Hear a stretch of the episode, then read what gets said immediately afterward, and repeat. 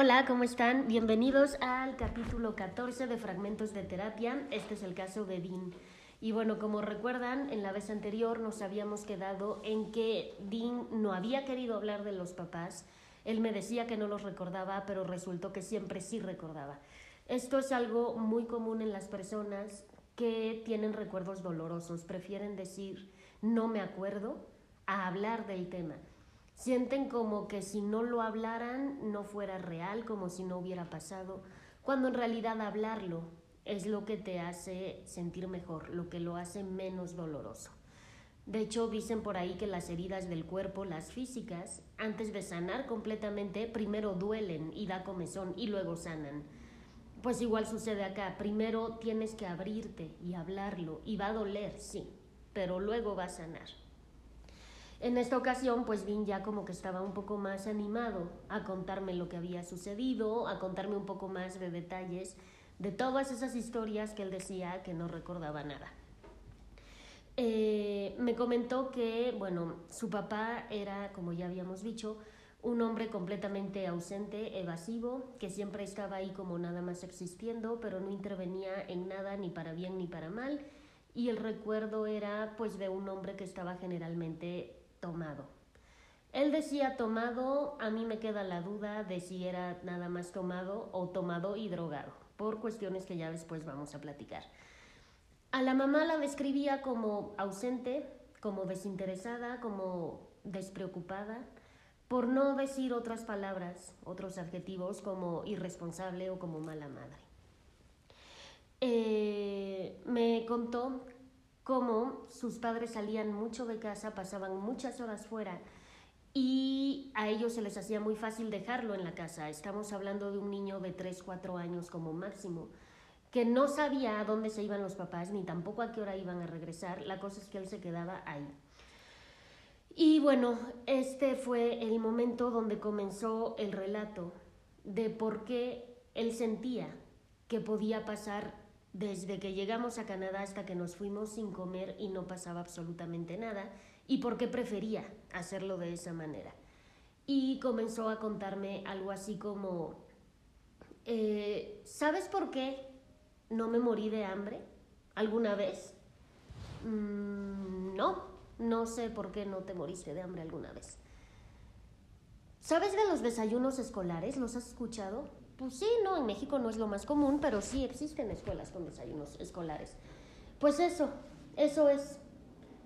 Ok, entonces tu mamá qué cocinaba? Nada, no cocinaba nada. Y yo no, no, a ver, algo tuvo que haber cocinado. Es que si no, de verdad, o sea, aunque fuera un sándwich, pero algo tuvo que haber preparado, porque si no, en serio, neta, sí te hubieras muerto de hambre. Y me dijo, no, porque de lunes a viernes yo tenía aseguradas esas dos comidas, el desayuno y la comida. Ya después, lo demás, pues ya venía después, ya había días que muy bien y había días que no tan bien.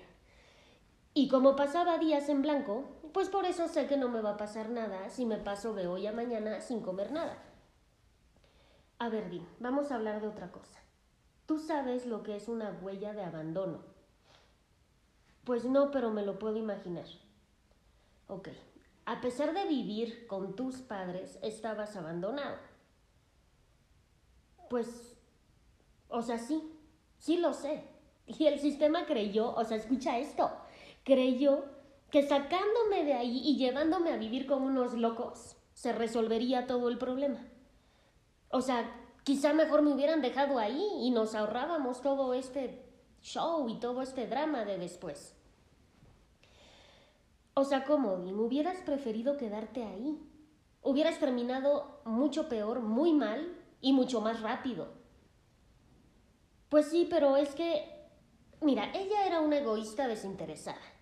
Él era un borracho, ahí perdido en la luna todo el tiempo, pero eso era lo que yo conocía como una familia.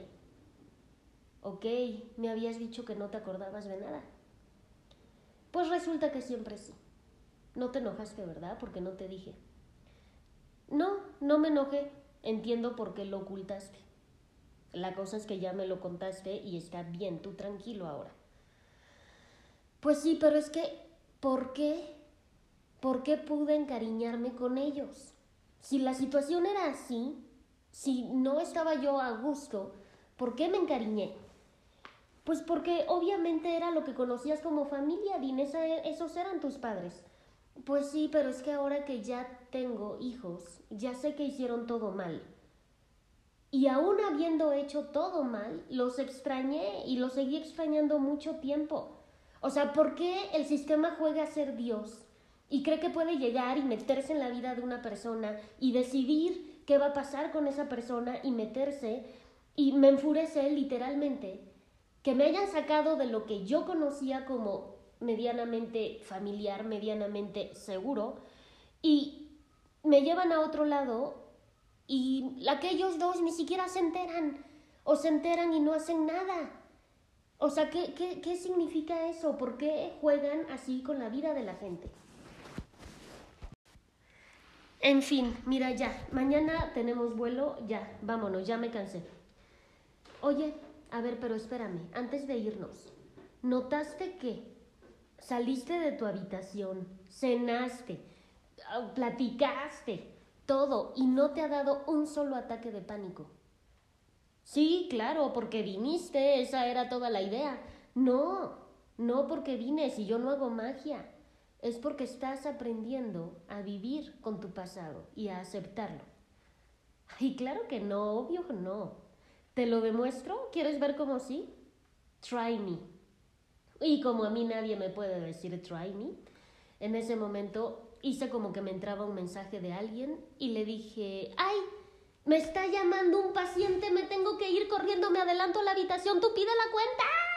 Obviamente todo era un invento y todo era a propósito para pues para comprobarle que sí podía aunque yo no estuviera. Y ese try me fue lo que necesitaba yo para que me empujara a hacerlo. Entonces eh, le dije, me voy, me voy, me voy, me voy, nos vemos mañana, adiós. Y entonces nada más se alcanzó a decir, oye, pero falta pagar. Y yo, sí, sí, tú pide la cuenta, porfa, mañana nos arreglamos, bye. Y me fui.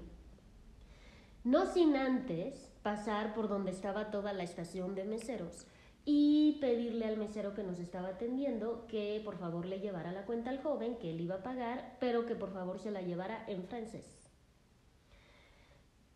Unos 10 minutos después de eso, me llamó por teléfono y yo sabía que iba a estar. Lo que sigue de enojado conmigo, o sea, ¿cómo me atrevía yo a hacerle eso?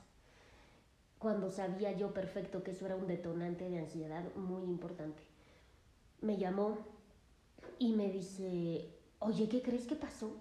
Y yo, no, no sé, ¿qué pasó? Fíjate que el mesero me llevó la cuenta, pero me la llevó en francés, ¿puedes creer? Y yo, no me digas. Seguramente se le olvidó que era la cosa en inglés y cómo te sentiste con eso. Pues la verdad es que increíblemente bien, no pasó nada, me la dio, la leí, pagué, me la devolvió, se despidió y no pasó absolutamente nada. Estoy sorprendido. Y yo, entre mí, sí, yo estoy más sorprendida. Total que bueno, ahí acabó la, la conversación.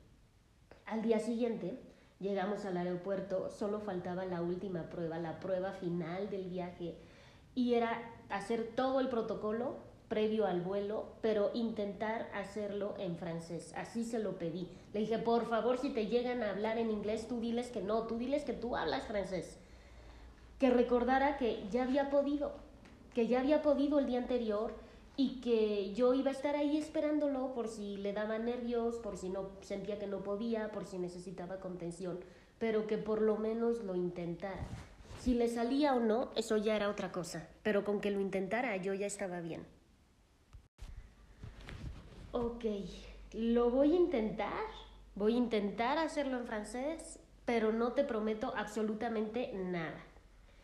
Yo sé que vas a poder. Repite las frases, ya te las sabes de memoria. El miedo está en el pasado. Los pensamientos no pueden hacerte daño. Tú vas a poder, tú puedes. Ve, hazlo. Es que, ah, me da nervios, es que ya no te voy a volver a ver hasta que lleguemos a México. Din, neta, no me necesitas. Ya estás listo. Si no, no te lo pediría. Yo sé que puedes. Y pues bueno, se fue nervioso con una medio sonrisa ahí fingida y pues yo con los nervios como con la incertidumbre. Me sentía como una espectadora, ya no podía intervenir, ya no iba a ver qué pasaba, ya nada hasta que llegáramos allá.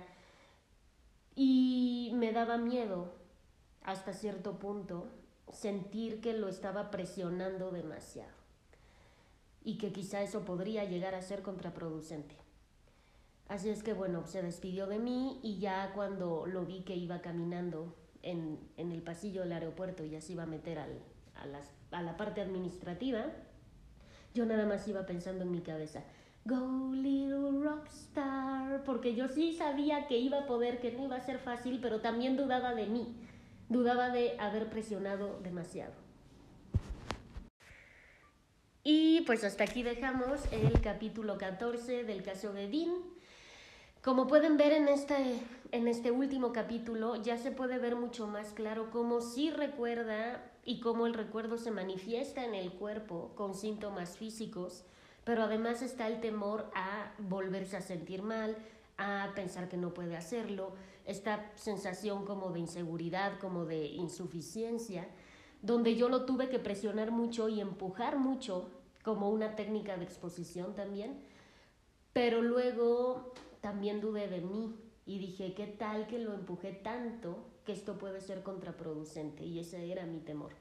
Hasta que llegó un punto donde ya lo vi eh, después de todo este protocolo administrativo y demás y dije, bueno, quizá no lo empujé tanto y ahí fue donde vi que a lo mejor y esta técnica de exposición, haberla hecho así de esta manera, aunque no fuera acompañado por mí, porque al final del día pues él lo tuvo que hacer solo, a lo mejor sí nos había salido bien y sí había rendido los frutos que yo estaba esperando.